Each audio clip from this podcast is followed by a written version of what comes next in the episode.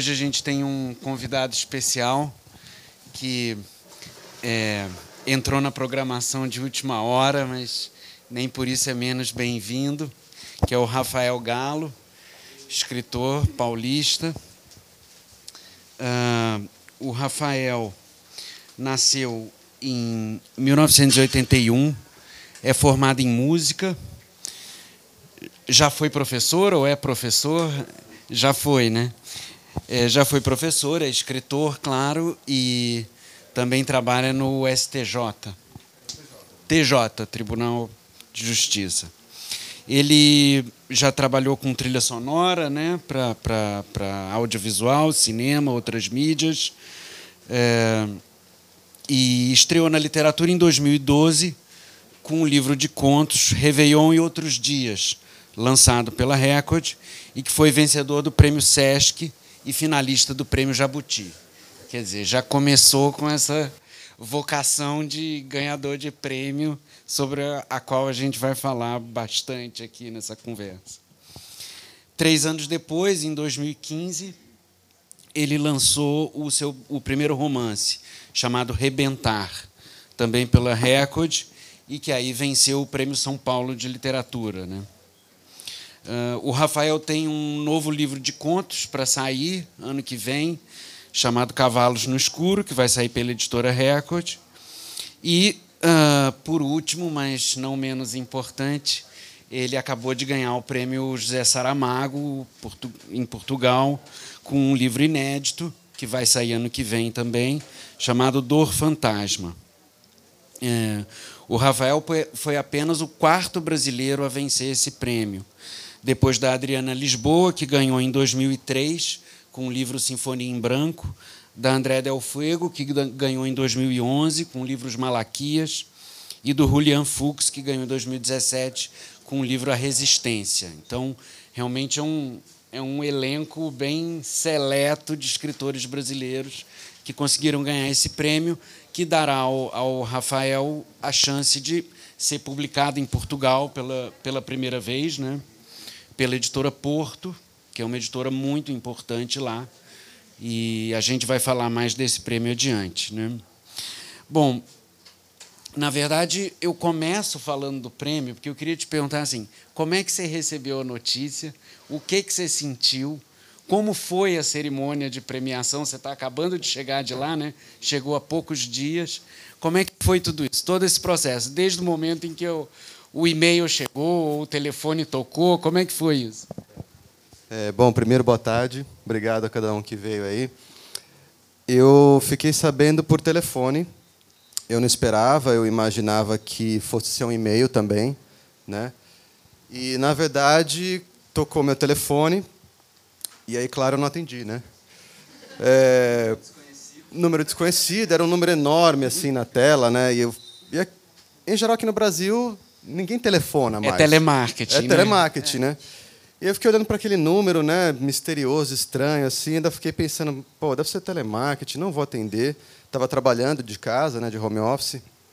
E mas eu fiquei meio intrigado, porque era um número grande, ocupava toda a tela do celular, e eu cheguei uma hora até ah, falei, ah, deixa eu ver, vai, apertei lá o verdinho. E no que eu pus na orelha, eu comecei a ouvir aquele burburinho de fundo, sabe, típico de telemarketing. Falei, ah, telemarketing, pumba, desliguei. E mas eu fiquei meio assim, né? Aí eu falei, bom, deixa eu pesquisar, né, no Google o número e tal. Coloquei o número no Google, não apareceu nada. E aí eu fui e falei, bom, vou, vou voltar para o começo, né? Assim, vou botar só o prefixo, porque eu vi o prefixo, era, acho que era 0035. Eu falei, ah, isso é prefixo do sul de Minas, né? Mas, mas depois vinha um, 351. Falei, bom, não tem telefone. Quem está me ligando de Minas, né? E aí não, não tem, né? Telefone que começa com 1, falei, vai ver que o prefixo é 351. E pus no Google, aí, 351 é número de Portugal. Eu falei, bom, não pode ser. Né? Porque, assim, é, quando a gente manda né, um livro para um concurso, e imagino que tem gente aqui que escreve e que já tenha passado por isso, a gente fica com aquele negócio na cabeça, né? Pô, um dia vai sair isso, né? Acho que eu não vou ganhar. Ah, mas talvez eu acho que eu vou ganhar, né? A gente fica nessa e aí, quando eu vi que era de Portugal, eu falei, bom, será que é, né? E aí eu liguei de volta. E aí eu liguei de volta, e aí eu falei, oi, me ligaram desse número e tal. E ela falou: ah, quem está falando? Eu falei: Rafael. Ela falou: Rafael Galo? Eu falei: sim. Ela falou: ah, aqui é a Guilhermina Gomes, eu sou presidente da Fundação. Não, sou presidente do júri do Prêmio José Saramago. E é engraçado como a nossa mente vai né, bolando proteções, assim, subterfúgios. E eu já pensei, na hora que eu pensei, falei, nossa, eles vão ligar para todo mundo e falar assim: ah, olha, a gente recebeu o seu livro, mas lamento, né? E, claro, absurdo, jamais vou ligar para todo mundo. Eles nunca se dão a esse trabalho, nunca. Mas, assim, é sempre a sua mente fala assim, não, é alguma outra coisa, não, não vá. Mas aí ela falou, olha, seu livro Dor Fantasma ganhou o prêmio José Saramago. E, e como é um livro que tem toda uma história, toda uma dificuldade, eu estou há seis anos com esse livro e tal, na hora eu desmontei, assim, eu caí no chão, caí de joelho no chão, assim, não foi, não é uma expressão, eu, eu, literalmente caí, sabe aquelas cenas assim que a gente vê, em geral numa tragédia, né, que a pessoa perde força assim, eu nunca eu não sabia o que era isso, até que assim, né? Mas eu caí, eu desmontei assim, e eu comecei a chorar muito e comecei a rir ao mesmo tempo, e ela falando comigo e eu falando coisas absolutamente sem sentido, assim, falando nossa, você não sabe a história desse livro, o que isso significa, é o prêmio mais sonhado, e blá, blá, blá, blá, blá. E chegou uma hora que eu percebi o ridículo que eu estava fazendo. na sua cara. ela falou, não, que bom, tal, aí a gente vai, né, depois te escrever por e-mail, com calma, para te contar os detalhes. E tanto que foi nessa hora que eu falei, bom, na hora da cerimônia eu preciso ter um discurso escrito, porque se eu chegar lá e, né, e tentar falar na hora, vai, vai ser esse nível de ridículo. E sua mulher, a Babi, quando você contou para ela, ela acreditou ou ela também achou que era trote? Não, ela também... E aí, engraçado, e aí eu, ela estava trabalhando né, nesse dia presencial, e aí ela conta essa história muito melhor do que eu, mas assim... Ela. O narrador aqui é você, né? do casal. E aí eu liguei para ela, ainda do chão, ainda estava no chão, eu liguei para ela. E aí eu falei: olha, é... me ligaram, porque eu ainda não tinha formulado como contar, né? Eu falei, e aí me ligaram, e eu não atendi, e aí é, eu liguei, de, aí eu fui pesquisar o número, eu liguei de volta, era de Portugal, eu liguei de volta e tal. E ela, pelo amor de Deus, o que está acontecendo? O que, que alguém morreu e tal? E, ela, ela também conta que ela foi lá na, tipo numa cantina, assim, no café do trabalho, assim, no cantinho. E aí, conforme eu fui falando isso, ela foi também foi agachando no chão, assim, se escondendo, falou, meu, vai vir alguma coisa grande, né? E aí eu falei, falei, eu ganhei o prêmio Saramago. E ela também, ela ficou super emocionada e tal. Depois ela falou, nossa, depois eu saí ali da, da Copa, assim, onde eu atendi, todo mundo perguntando, meu, o que aconteceu, o que aconteceu? E não podia falar, né, porque tem um sigilo. Né? A, a ideia é que se revele na cerimônia. Então eles me contaram por telefone, mas falaram: olha, não conta para ninguém, só conte para alguém que é muito próximo a você, alguém do coração. E então ela também não podia sair falando: ah, ele ganhou o Saramago, ela teve medo. Não, não, não, aconteceu uma coisa, mas está tudo bem e tal. E... e aí lá em Portugal, como é que foi a cerimônia? É, é... Ah, Quem estava? Que, foi... que, que você sentiu ali? Como é que foi? Foi incrível, assim, porque e aí, depois disso, né, já começou aquela coisa de eles falarem a data, né? Olha, dia 14 de novembro, né, se você puder vir. Eu falei, não, claro que eu vou. E aí, todos aqueles trâmites. E aí, esse ano foi a primeira vez que o prêmio teve esse formato. Né? Ele teve uma grande reformulação. Antes ele era para livros já publicados, e agora é para inéditos. E aí ia chegando as notícias assim, né? Olha, então vai ser a cerimônia, porque até então era na Fundação José Saramago. E eu sabia tudo, porque assim, eu sempre fui muito fã do prêmio. Eu sou bem. Eu sei, eu sei, eu sei tudo, assim, eu, eu, li todos os ganhadores e tal. Então eu já estava meio, ah, vai ser assim. Né? Até falei para a Babi, minha namorada, olha, vai ser uma coisa pequena, na Fundação Saramago, em geral para o pessoal da imprensa e tal. Aí, dali a pouco, começou a chegar as notícias de que não, esse ano seria no Centro Cultural de Belém, num auditório enorme lá, que é onde o José Saramago teve a recepção dele em Portugal depois do Nobel. Quando ele ganhou o Nobel, né, voltou da Suécia para Portugal, a recepção oficial foi ali, então eles marcaram no mesmo lugar. E aí, e aí eu já ficava cada vez mais assim, né? Falei, nossa, o negócio só cresce, né? E, e foi muito legal porque, bom, os jurados foram vencedores de edições antigas, né? Foram os escritores José Luiz Peixoto, Walter Ugumãe, João Tordo, Bruno Vieira Amaral, é, o Gonçalo Tavares. Então, assim, escritores de quem eu sou fã, assim, sou, li um monte de coisa deles. É, é a nata da nova geração né? assim, da literatura eu, portuguesa. Né? Exatamente. Né? Que, que, na minha opinião, no meu gosto pessoal, no mundo hoje é se não a melhor literatura sendo feita, das melhores, assim. Claro, é uma questão de gosto, mas assim, para mim é tipo Dream Team da NBA naquela época, aura, assim, sabe? Tinha o Jordan, o Magic Johnson, todo mundo ao mesmo tempo. Para mim são eles, né? E aí eles todos lá, a Pilar Del Rio, né, que é a presidenta da Fundação José Saramago, que foi casada com Saramago.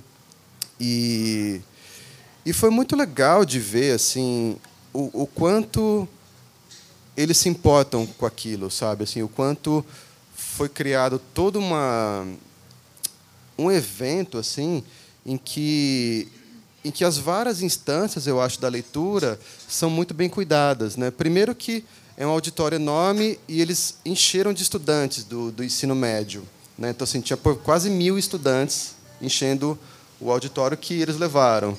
É, teve a presença do João Costa, que é o ministro da, da Educação lá, fez um discurso lindo, assim, um discurso de artista, sabe, assim, é, pintou com uma medida super legal para os estudantes também, é, citou Saramago, citou o meu trabalho, é, teve leitura de texto do Saramago, leitura desse meu texto, né, que venceu o prêmio, teve conversa com os escritores, né, o, do júri.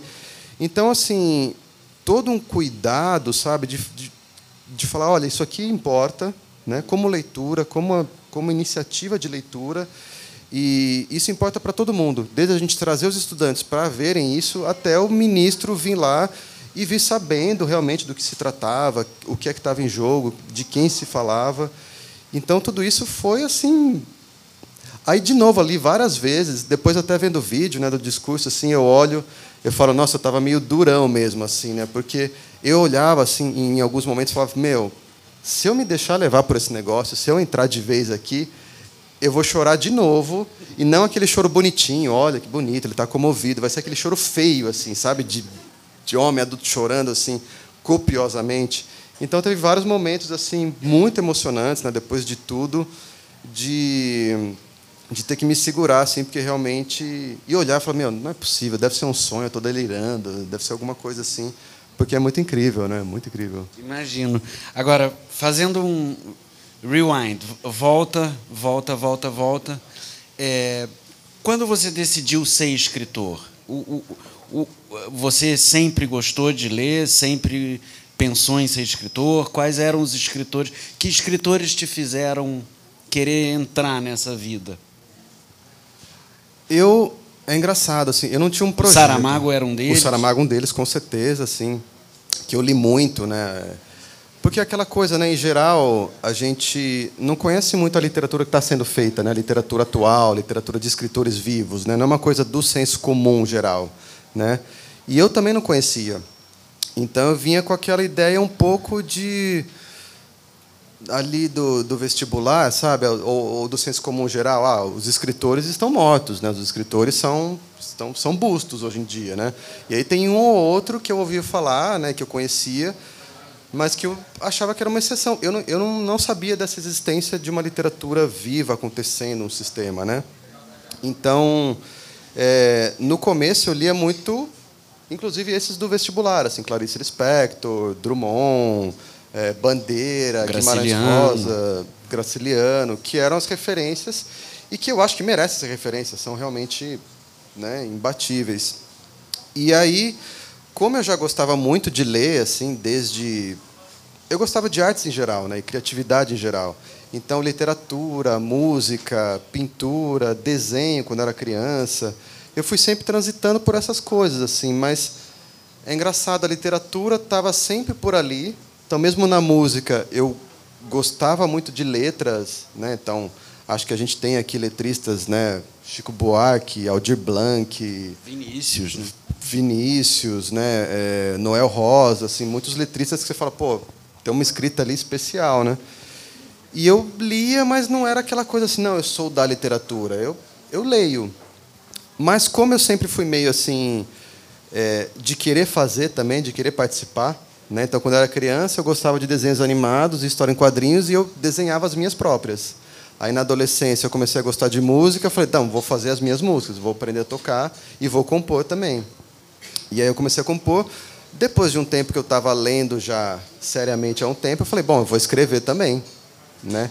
tirando aqueles, né, os poemas de adolescente, né, que a gente os inevitáveis comete, né, na adolescência.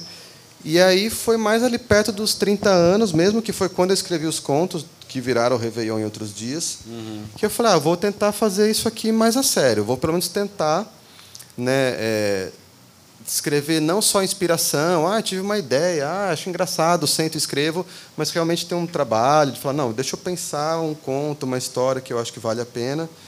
E aí fui até que eu cheguei a falei, não, deixa eu pensar um livro, vou bolar um projeto de um livro, vou escolher 10 dos meus contos, os que não tiverem muito prontos, né, livro de contos nunca está inteiro pronto, vou tentar fazer para fechar um projeto. Fechei, e aí aquela história, né? Ah, legal. E agora o que eu faço com isso aqui? Né, não conhecia ninguém, não conhecia nada, não sabia como funcionava. E aí entrei naquela, ah, vou mandar para concursos, que eu comecei a ver que existiam esses concursos, mandei para vários e vou mandar para as editoras.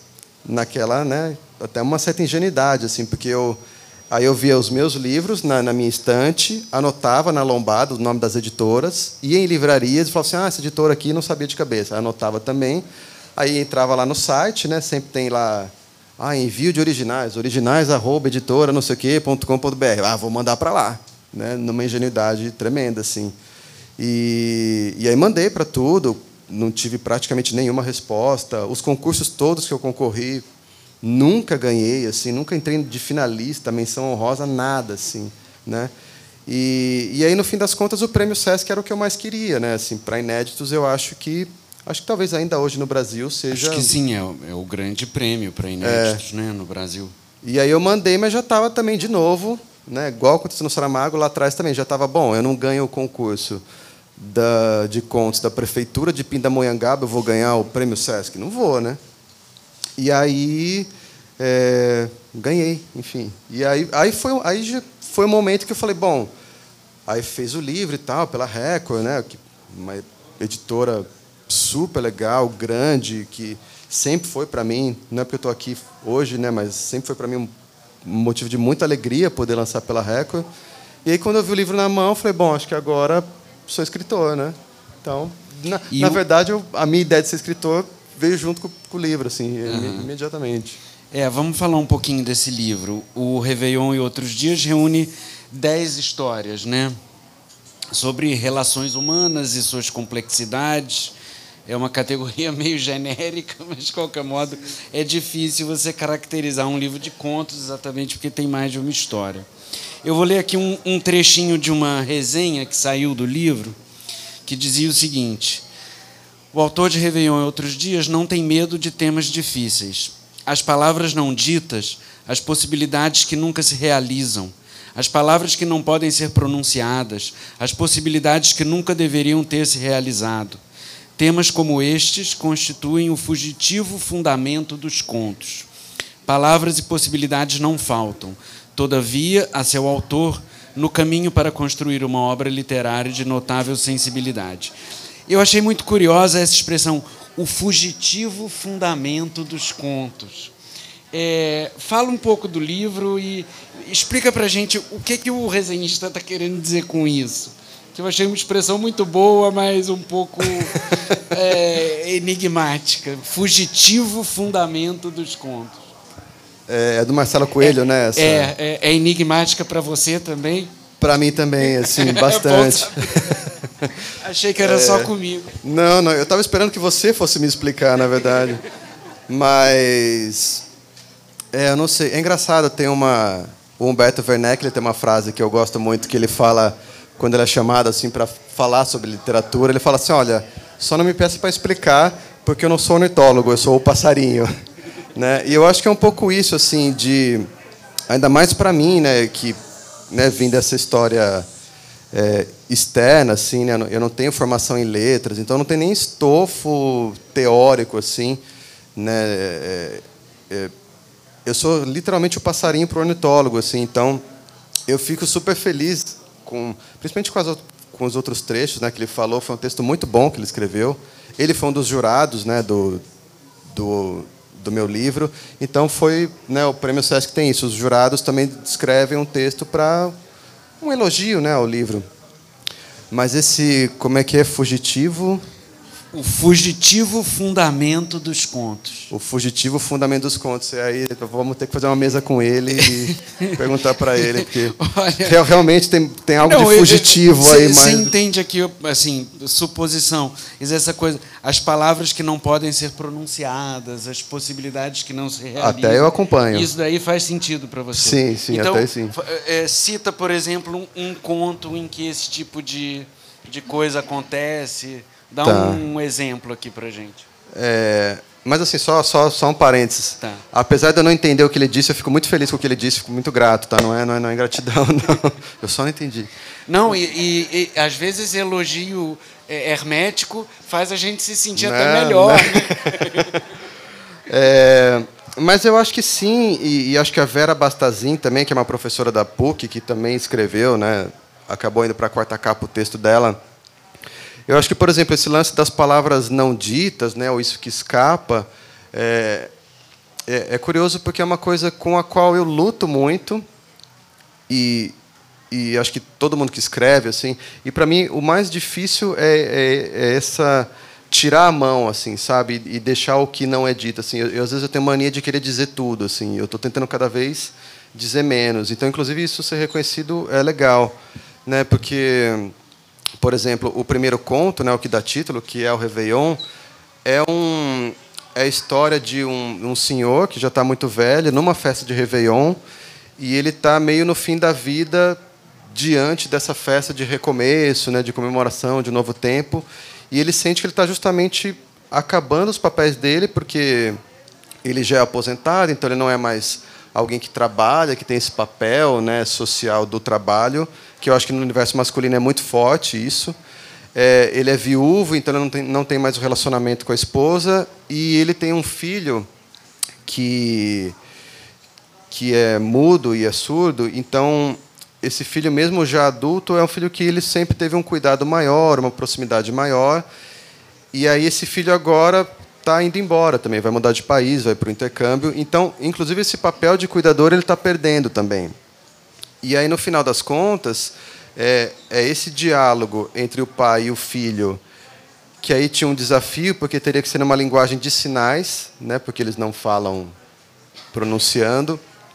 E, e o grande ápice do conto é essa conversa dos dois, que é uma despedida dos dois, que teria que ser sem palavras verbais, só pelo gesto, mas, de novo, aí eu tenho que, né, como o livro é feito de palavras, dar um jeito ali do gesto, mas também, ao mesmo tempo, eu aproveitei isso para colocar em, em questão, em xeque mesmo as palavras. Né? O que, que é um, o que, que é uma palavra para um e para outro? Né? Talvez assim a mesma palavra tenha um peso para mim e outro para você, outro para você, outro para você.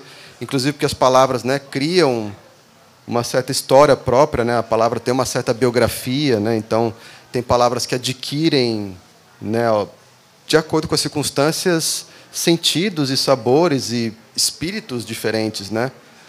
Por exemplo, a palavra mito, até um tempo atrás, era uma palavra bonita, né? A gente gostava dessa palavra, né? É, então essas coisas que vão acontecendo vão transformando a própria biografia da palavra, né? Então entra um pouco nisso, assim, que para mim é uma questão sempre. Tem um conto no livro chamado Espiral, que é uma história perturbadora sobre um amor doentio entre mãe e filho, né? É, e ele me fez lembrar, talvez o, o, o, conto que eu mais gostei do Cavalos no Escuro, que é o livro que, que a gente vai fazer ano que vem, que também é uma história perturbadora entre um filho e uma mãe. Né?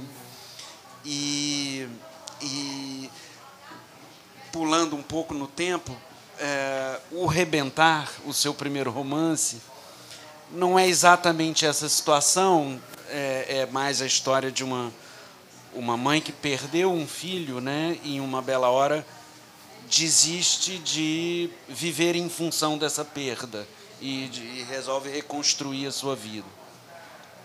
É, então, a, a, minha pergunta se divide em, em, duas, digamos. Uma, um pedaço é uh, esses temas familiares, de, das relações familiares, desses afetos mais íntimos, são, uh, digamos assim, me parecem ser um eixo da sua obra. Você concorda com isso? Sim, sim. É, é o fugitivo fundamento da. É o fugitivo. É. Esse não tão fugitivo, é, mais para fundamento falar, do que para fugitivo. fugitivo. Agora, numa, numa época como a que a gente está vivendo, né, em que temas políticos, sociológicos dominam tanto o primeiro plano, muitas vezes, dos romances que a gente lê, dos contos que a gente lê e tal, essa sua opção por temas mais intimistas, como é que você vê essa, essa relação, essa possível oposição que eu estou uhum. construindo aqui, ou para você essas coisas se misturam? Quer dizer, dentro da, das quatro paredes da vida familiar, os temas políticos se colocam e vice-versa, também no plano uhum. sociológico. Sim.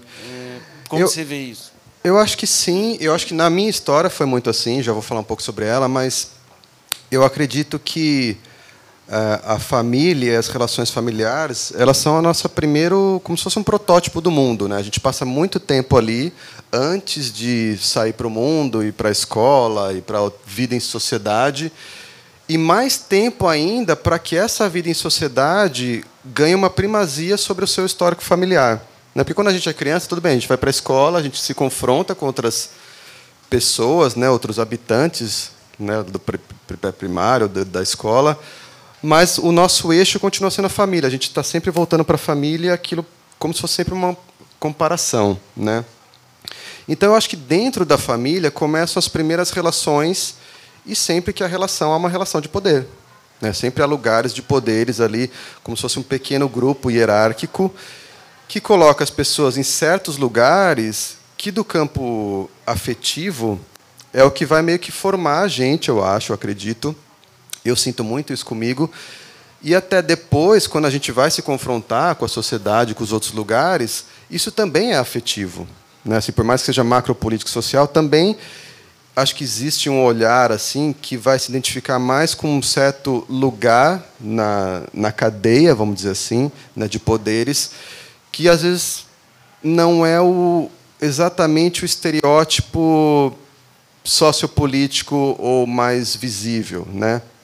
Então, por exemplo, é, eu sinto que eu, apesar de ter vindo de um de um contexto super privilegiado, né? Assim, é, eu venho de uma classe média alta, estudei em boas escolas, então nesse campo macropolítico, né? É, eu sou homem, cis, hétero, branco, tenho o kit hegemonia completo, assim, né?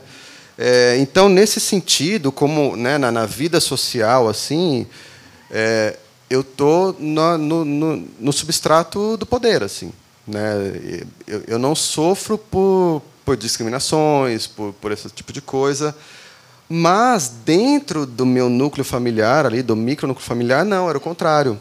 Ali eu era o último da fila, né? É, então eu, eu, cresci ali dentro com uma sensação muito de não ter voz, né? de, muito de ah é sempre a decisão do outro. Então se a gente estava lá, né, os quatro juntos, pais e mães, irmãos, era a vontade do pai que prevalecia. Então, ah, o, eu estou com fome, eu quero comer. Não, mas tem que esperar o seu pai, porque o seu pai tem que fazer algo importante. Então, assim, não é para dar uma de vítima, porque eu não sou vítima, nem de longe, mas assim, mas eu acho que isso te coloca no lugar em que você começa a ficar atento de que as relações de poder estão deixando alguém desconfortável, estão deixando alguém num lugar ruim, para que outro fique num lugar absolutamente confortável. E como essa própria situação não é benéfica para você, eu acho que você cria um certo instinto de, de revolta, assim, um instinto de tipo, as coisas têm que mudar. O status quo não é legal para mim. Até outro dia foi engraçado, eu vi no, nas redes sociais assim, dois irmãos que eu conheço, e o pai é um político e tal, e um dos irmãos virou um baita de um bolsominion e tal, não sei o que lá, e o outro não, o contrário. O outro lá, né, de esquerda, com livros e tal.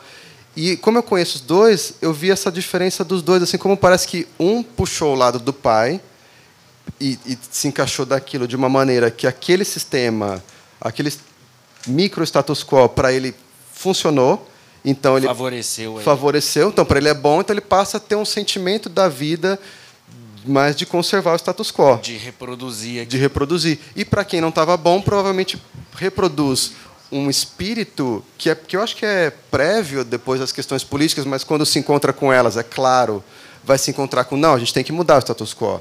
Mesmo que não seja eu a pauta, eu sei para o outro mais ou menos como é que é essa posição de estar tá sempre subjugado por um outro poder.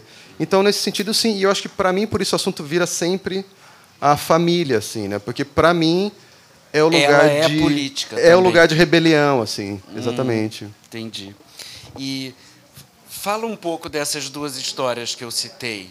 Conta um pouco para a plateia uh, uh, as relações turbulentas do espiral e do conto. O Anjo Caído. Do Anjo Caído, é. É.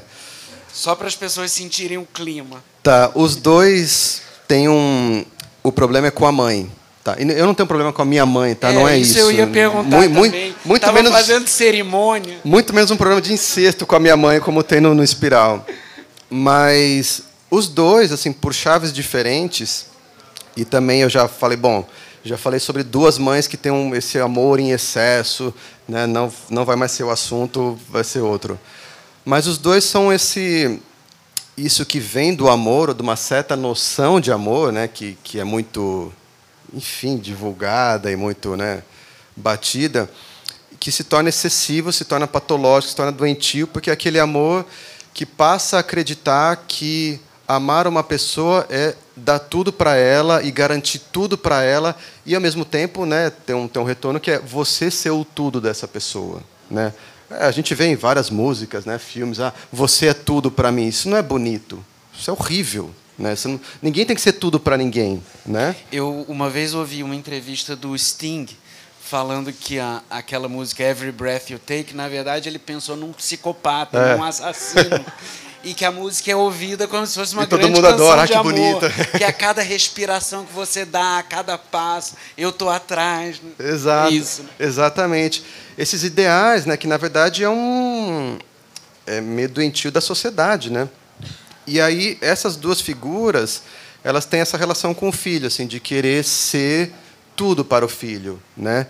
Então, no Espiral, que é o conto que está no Réveillon em outros dias, é um filho já grande, já adulto, que vive só com a mãe, que tem uma história difícil, e aí vira essa, essa relação muito só fechada nos dois, e, e não fica, fica até meio ambíguo assim se esse filho ele tem algum tipo de transtorno mental assim digno de diagnóstico, ou se ele foi só muito sufocado e muito né, é, mantido de fora do mundo só pela mãe.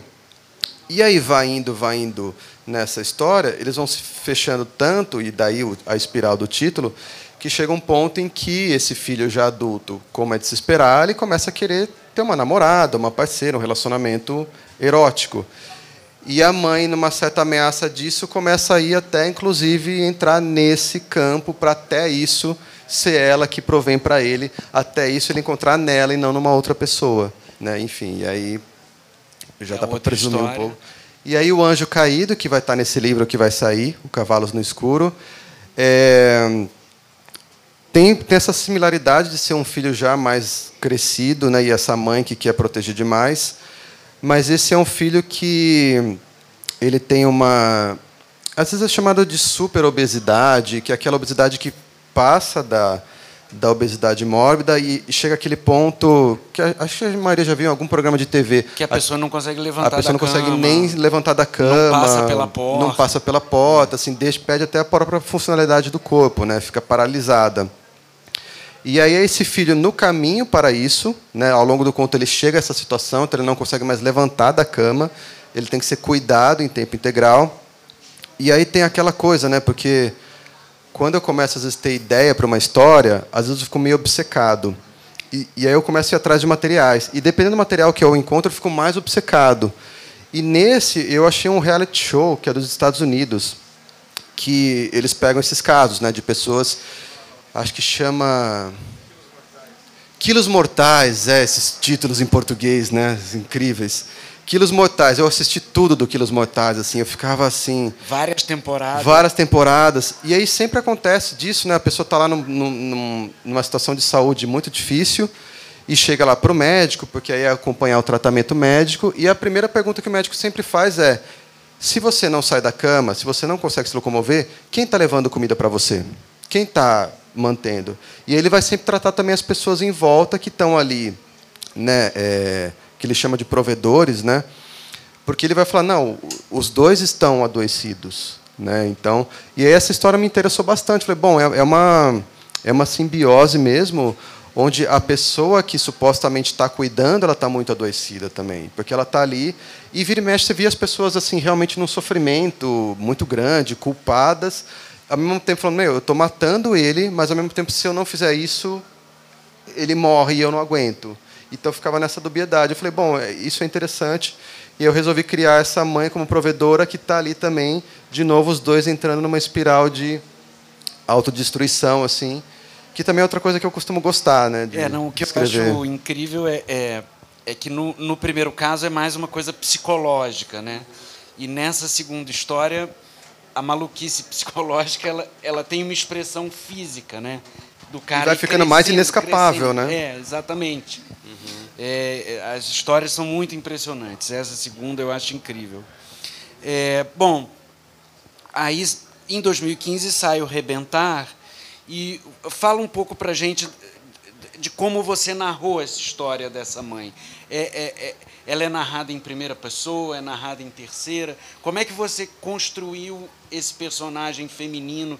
Como é que foi esse exercício de pensar com a cabeça dessa mulher nessa uhum, situação uhum. De, da ausência do filho? Uhum. É, ela é narrada em terceira pessoa. Em geral, eu fico mais à vontade com a terceira pessoa, assim, né? É o Dor Fantasma também em terceira pessoa e a maioria dos meus contos também. Embora no Cavalos apareceu mais uns contos Tem em primeira pessoa, né? É. Mas é, é, é, curioso, né? Isso de eu lembro que na época assim que, que eu lancei o livro me perguntavam muito, né? Mas você, né? Homem, meio jovem, nem tem filhos. Como é que, né? Você cria uma personagem que é mulher? é, tem mais idade, é, tem um filho desaparecido, né? E, e eu acredito que, primeiro, tem alguns sentimentos que se comunicam.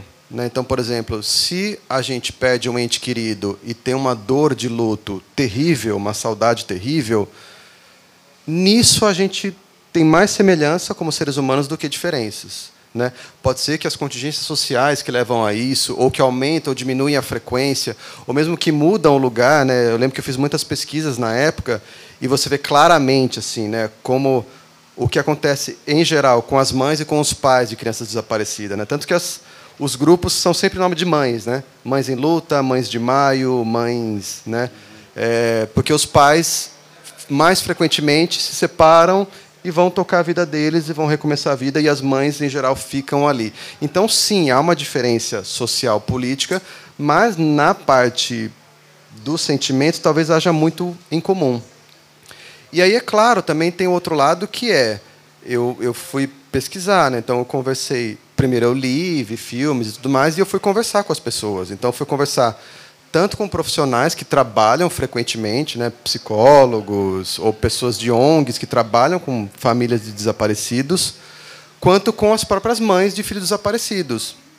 Inclusive uma delas, que eu agradeço no livro, que é a Vera Lúcia, é, ela passou uma tarde assim comigo me contando tudo, assim, numa generosidade Como incrível. Como você encontrava essas? Eu entrava nessas, nessas, nesses ah, grupos, assim, ah, eu olhava lá, mães, mães da Sé, Aí ligava lá, escrevia, falava: Olha, eu sou escritor, eu quero escrever uma história que tem a ver com isso, posso conversar com alguém? Ou mães em, mães em busca. Ligava lá, a pessoa falava: Não, vem cá. E aí, ou a própria pessoa da ONG, que em geral as ONGs, na verdade, são uma mãe que, sem apoio, tenta organizar um grupo e tenta mobilizar coisas. E elas também me recomendavam contatos de outras mães que eram parte né, do grupo. Falavam: Olha, tem essa, tem aquela e tal. E aí eu meio que escrevi e tentava. E algumas delas foram muito gentis e me contaram assim tudo o que acontece, né? Porque de novo, né, nessa coisa de ser do micro, né, é, é, quando eu vejo uma história dessa, eu, eu também me volto muito pro para o momento mais particular, né, mais íntimo. Então, ah, eu ouvi as questões, né, grandes de desaparecimentos. Na época, eu sabia os números e tudo mais. É, mas eu também ficava muito curioso de Tá, e depois que seu filho ou sua filha desapareceu, você né, saiu perguntando, gritando, buscando, não encontrou, foi na delegacia. E aí, você volta para casa? Como é, como é a primeira noite? Você deita na cama e dorme? Em que momento você faz isso, sabe? E aí, poxa, elas me contaram, então também assim, tem esse lado de você aprender. Né? E, e aí você depois comunicar isso com uma certa competência, que é a competência da escrita, que é um ofício como outro qualquer. Né? Se eu decidisse, ah, vou compor uma ópera, eu teria que aprender, né, escrever a partitura para orquestra para fazer essa história. Então, eu acho que tem mais esse papel de ir lá, aprender, ouvir das pessoas e falar: bom, então eu acho que para formular isso em texto, eu consigo. Eu não conseguiria saber como é a sensação e a experiência, porque eu não passei, mas a partir do momento em que eu ouço isso e eu aprendi, traduzir isso no texto literário é o nosso ofício, né? Uhum. E aí sim. E, e é, ela, alguma delas chegou a ler o livro depois pronto e você teve alguma troca posterior assim, não? Eu tive um retorno muito curioso, não com elas. Eu, depois eu dei o livro, mas assim nunca chegou a ter um retorno. Mas depois que o livro saiu, né, é, eu recebi uma mensagem de uma de uma mulher falando: "Ah, li seu livro, achei na livraria", e dizendo que gostou e dizendo que que também tinha passado por isso, pelo desaparecimento do filho. E aí, na época, eu mandei para o pessoal da Record. Né? Tava a Cláudia ainda no marketing, Cláudia essa Lamego. Mensagem da Mandei essa mensagem falando, olha, só para saber que o livro está chegando, não é para fazer a UE, não é nada. Né? O que é sempre perigoso com, com, o departamento de marketing, né? você mandar isso. Mas aí ela lembrou, ela falou assim, meu, é a mãe do Pedrinho, daquele caso Pedrinho lá atrás, Nossa, que alguns famoso, devem lembrar, sim, é. famoso, que uma mulher entrou, fingiu An que trabalhava no hospital e levou 70, ele embora. Né? Isso, e levou ele embora, né? E ele foi reencontrado depois com 17 anos, mas ela, que é a Lia, né, a mãe dele, ela me escreveu dizendo que viu o livro na livraria, pegou e leu e gostou muito, que aí foi o momento em que para mim porque, claro, depois que a gente lança, você fica meio com medo, né? Fala, putz, se, se chegar uma mãe do filho desaparecido para mim e falar, ó, oh, você não sabe nada do que você está falando, você não deve ter falado. Mas quando ela chegou e falou, para mim, eu falei, bom, agora, se ela falou, qualquer pessoa pode falar qualquer coisa e eu acho que algo bom foi feito, assim, né? E depois eu fui encontrá-la, porque ela mora em Brasília, né? E aí eu tive uma oportunidade de ir para Brasília. E aí eu falei, não, Lia, vamos marcar um café, vamos conversar e tal. E ela levou o livro para autografar, assim, e ela grifando, assim, várias frases. Tinha uma frase, assim, que ela que ela separou, assim, ela escreveu a lápis, assim, na, na primeira página, que foi onde eu fui autografar, né? que tinha a ver com algo da história, porque no rebentar, assim, o, o que vira a chave para a mãe, para a Ângela, é ela pensar, bom, eu perdi o meu filho Felipe com cinco anos, né? Eu tenho essa imagem daquele garotinho de cinco anos.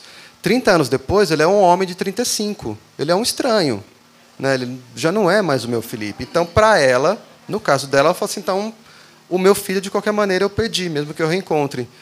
E a Lia falou muito sobre isso, porque ela reencontrou ele com 17 anos, é um, né, é um moço e tal. Ela falou, pô, é um pouco estranho, eu recuperei metade do meu filho. Né? E tinha na, na, na, na, na primeira página assim, uma frase que falava sobre isso. Tipo assim, sobre, ah, meu filho, ainda que volte, não volta inteiro, assim, alguma coisa assim. Cara, até, né, até hoje, assim, de falar.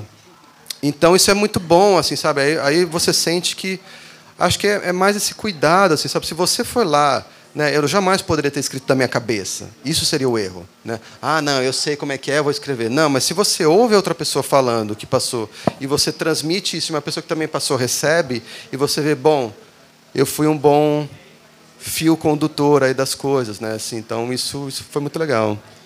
Eu não sei se você conhece um livro lindo também que fala um pouco disso, que se chama Antônio, da Beatriz Bracha, que tem uma frase linda que a mãe, ela fala, ela perde um filho, ela fala: "Eu tenho fi seis filhos, sendo que um está morto". Mas ela nunca deixa de contabilizar então, o filho. Ela não fala: "Eu tenho só cinco". Uhum. Não, ela fala: "Eu tenho seis, mas um está morto". O livro é maravilhoso, recomendo também. Bom, É, ou isso. É. é uh, o, o, bom, aí agora você lançou o Réveillon, ganhou o prêmio Sesc. Ou, ou o contrário, ganhou o prêmio e lançou. Aí depois lançou o Rebentar e ganhou o prêmio São Paulo. Como esses prêmios mudaram assim a tua a tua colocação no, no cenário literário, a, a maneira de encarar a carreira, o jeito de escrever, quer dizer, você sentiu evoluções ou diferenças no seu jeito de escrever de um livro para o outro e, e para continuar, como é que esses dois prêmios mudaram um pouco a tua maneira de ver uhum. a carreira literária e o fazer da, da coisa? Sim. Bom, o Prêmio Sesc mudou tudo porque ele, de fato, me, não é nem que ele me recolocou, ele me colocou, assim, né? Ele foi... Eu, eu não sabia nada, não tinha nem ideia se eu ia publicar um livro, de repente eu tinha um livro, né? Então ele realmente me colocou como escritor e aí mudou tudo, né? Mudou minha vida, mudou a forma como eu olho para mim mesmo, como eu que eu acho que é uma das coisas assim, né, que para quem escreve, para quem é artista, é sempre difícil, né? Assim, você o tempo inteiro você se pergunta: será que o que eu estou fazendo é, é, legal mesmo? assim Porque você não tem muito outras. Né? Às vezes você se pergunta: será que eu sou. Sabe aqueles programas de calor assim que cantam e sempre tem uma figura super desafinada, ridícula assim, que é a comédia do programa. E aí quando o pessoal fala assim: "Não, imagina, você está fora". É aí, aquela síndrome do impostor, né? É, e ele ainda não fala: "Ah, vocês vocês é que estão perdendo" e tal. Você fala, pô, será que eu sou essa figura? Será que eu sou um cara cantando desafinado que não percebe o quão desafinado é e tá, né? Então, eu acho que quando vem algo de fora que te diz não, o que você faz vale a pena, você pode continuar, é sempre bom, assim, demais. Então, para mim, esses prêmios, eles deram muito mais alívio e muito mais assim uma um suporte, sabe, para seguir eu sei que eu não teria escrito o Rebentar, eu não teria investido tanto tempo e tanta energia se eu não tivesse um livro anterior. Né? Assim, eu sei que tem gente que faz, você fala, não, vou bota na cabeça e vai lá e faz. Mas eu não tenho muito esse perfil. Eu provavelmente falaria, não, então deixa, escreva uma coisa menor. Né? Então, essas coisas vão dando um fortalecimento para que você fale, não, então vale a pena, eu vou escrever. O que também tem um lado agridoce, assim, né? porque eu gostaria muito que os prêmios não fossem tão definidores. Eu gostaria muito que eu escrevendo, pessoas que escrevem bem, que se importam, que fazem, sabe, com fazem a sério mesmo, né, é, pudesse escrever e ter um livro e se ganhou um prêmio, legal, ótimo, impulsiona, mas se não ganhou um prêmio, também legal, também tem público, também tem apoio, também tem gente falando do livro, para poder continuar e falar: não, isso que eu estou fazendo é legítimo, vale a pena, e eu vou seguir. E se eu ganhar o prêmio, legal. Mas... Até porque, né, como você já ganhou quase todos, está faltando o Camões, o Nobel. Vai Não. ser difícil continuar essa sequência. Né? É melhor você curar esse vício, realmente. É, eu, eu acho que agora. O, né, o Saramago era o mais sonhado para mim, então acho que agora eu já gastei toda a minha sorte, assim cósmica, sei lá o quê. Acho que agora um tempo aí provavelmente. Vamos ver, vamos ver. Bom, então agora fala um pouco para a gente desse livro, o vencedor do prêmio José Saramago, O Dor Fantasma. É a história de um, de um pi pianista, né? um uhum. pianista uhum. de, de concerto, que está às vésperas de fazer sua turnê consagradora uhum. e tem um acidente e perde a mão. Né? Isso, né? isso. Então, como é que você, da onde você tirou essa ideia? Como você desenvolveu isso? É, eu lembro que na, eu comecei a escrever em 2016, assim, então que foi a época quando eu comecei a trabalhar, inclusive no judiciário, né? Que foi para ter um jeito de pagar as contas, assim, né?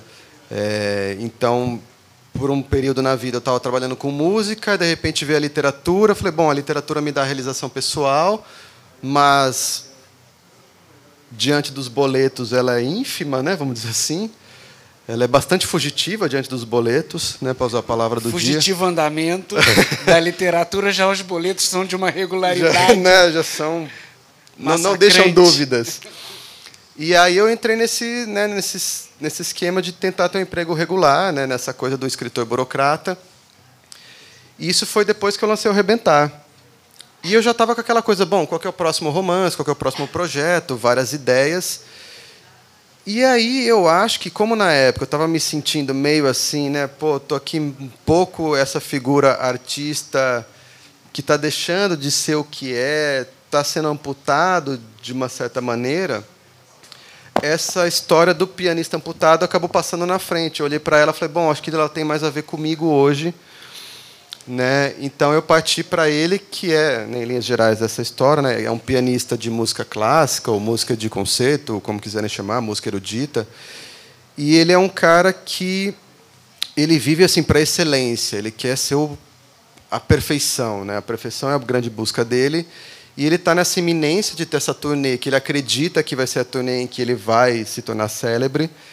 Só que antes ele sofre um acidente, ele tem a mão amputada, então ele não pode mais ser esse pianista que para ele é o que o define, assim, é, é o eu dele, é essa Aquilo figura. Que ele, que ele se preparou para ser a vida inteira. A vida inteira, né? Então não é só, ah, deixei de ser pianista, vou ser uma outra coisa.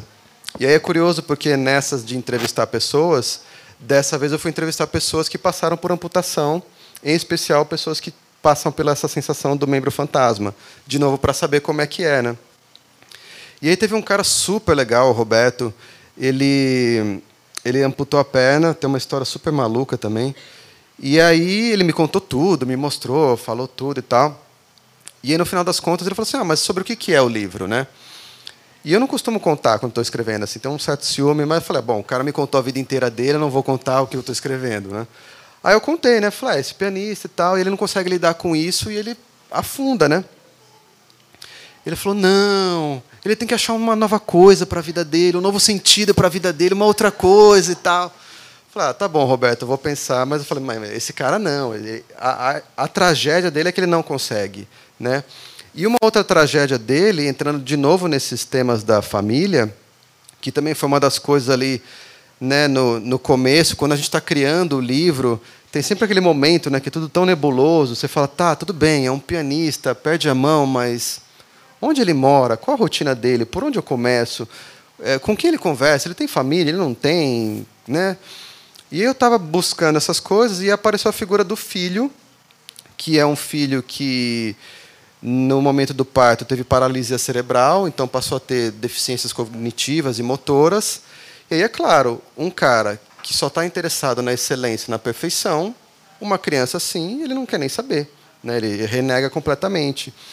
E aí a história criou mais interesse para mim, porque aí, inclusive na conversa com o Rebentar, porque o Rebentar era esse filho ausente, mas que é uma presença né, o tempo todo. Não é uma, é uma dor fantasma também. E no dor fantasma é o contrário. Esse filho está presente, tem a presença física, mas ele é completamente obliterado por uma ausência. Né? E eu falei, bom, é interessante. E é quase que, até como falei algumas vezes, né, como se o Rebentar fosse o livro da mãe e o Dor Fantasma o livro do pai. assim, né? E, e essas questões também entra muito essa questão do masculino, desse a Inês Pedrosa tem um termo que eu adoro, assim, esse analfabetismo afetivo assim dos homens, né? Então essa coisa assim, ah, essa relação só pelo desempenho, sabe? Não uma relação de afeto, uma relação não.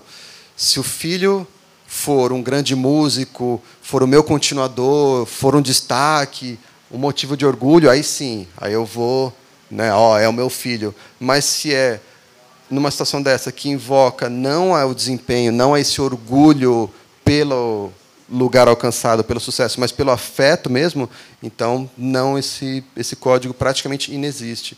E aí eu falei, bom, interessante isso aqui. Força, né, Rafael? Uh, Rafael, parabéns pela tua trajetória, pelos prêmios e obrigada pela tua existência enquanto escritor. Acho que um escritor é fundamental na nossa vida. Certa vez eu ouvi uma entrevista com Saramago, e ele disse que a pessoa mais culta que ele conhecia era o avô dele, que era analfabeto. Me impressionou muito, isso me parece um paradoxo. Como é que, tu, como é que a mente do, do, do Saramago teria uh, elaborado essa questão aí? Ele falou isso no discurso do Nobel dele também, né? O discurso foi uma homenagem a esses avós, assim, que ele é da Zinhaga, né? Uma região rural, assim, né? Então e é muito bonito nessa né, coisa de, de você ter alguém né, como o Saramago, né, dessa erudição, mas pô, a sabedoria estava lá nos avós que sequer eram alfabetizados, né? E, e, eu acredito muito nisso, assim. Eu acho que há muitas formas de inteligência, inclusive é, há pessoas muito eruditas, né, assim, que às vezes têm um, o estofo, falam com palavras muito bonitas, elaboradas, fazem referências assim, né? puxam, sei lá, figuras históricas, artísticas, fazem todo um discurso, e o discurso no final é absolutamente imbecil, imbecil estúpido, né? É um pensamento mais pueril, moralista assim, empobrecido, né? É, então também não adianta muito, né?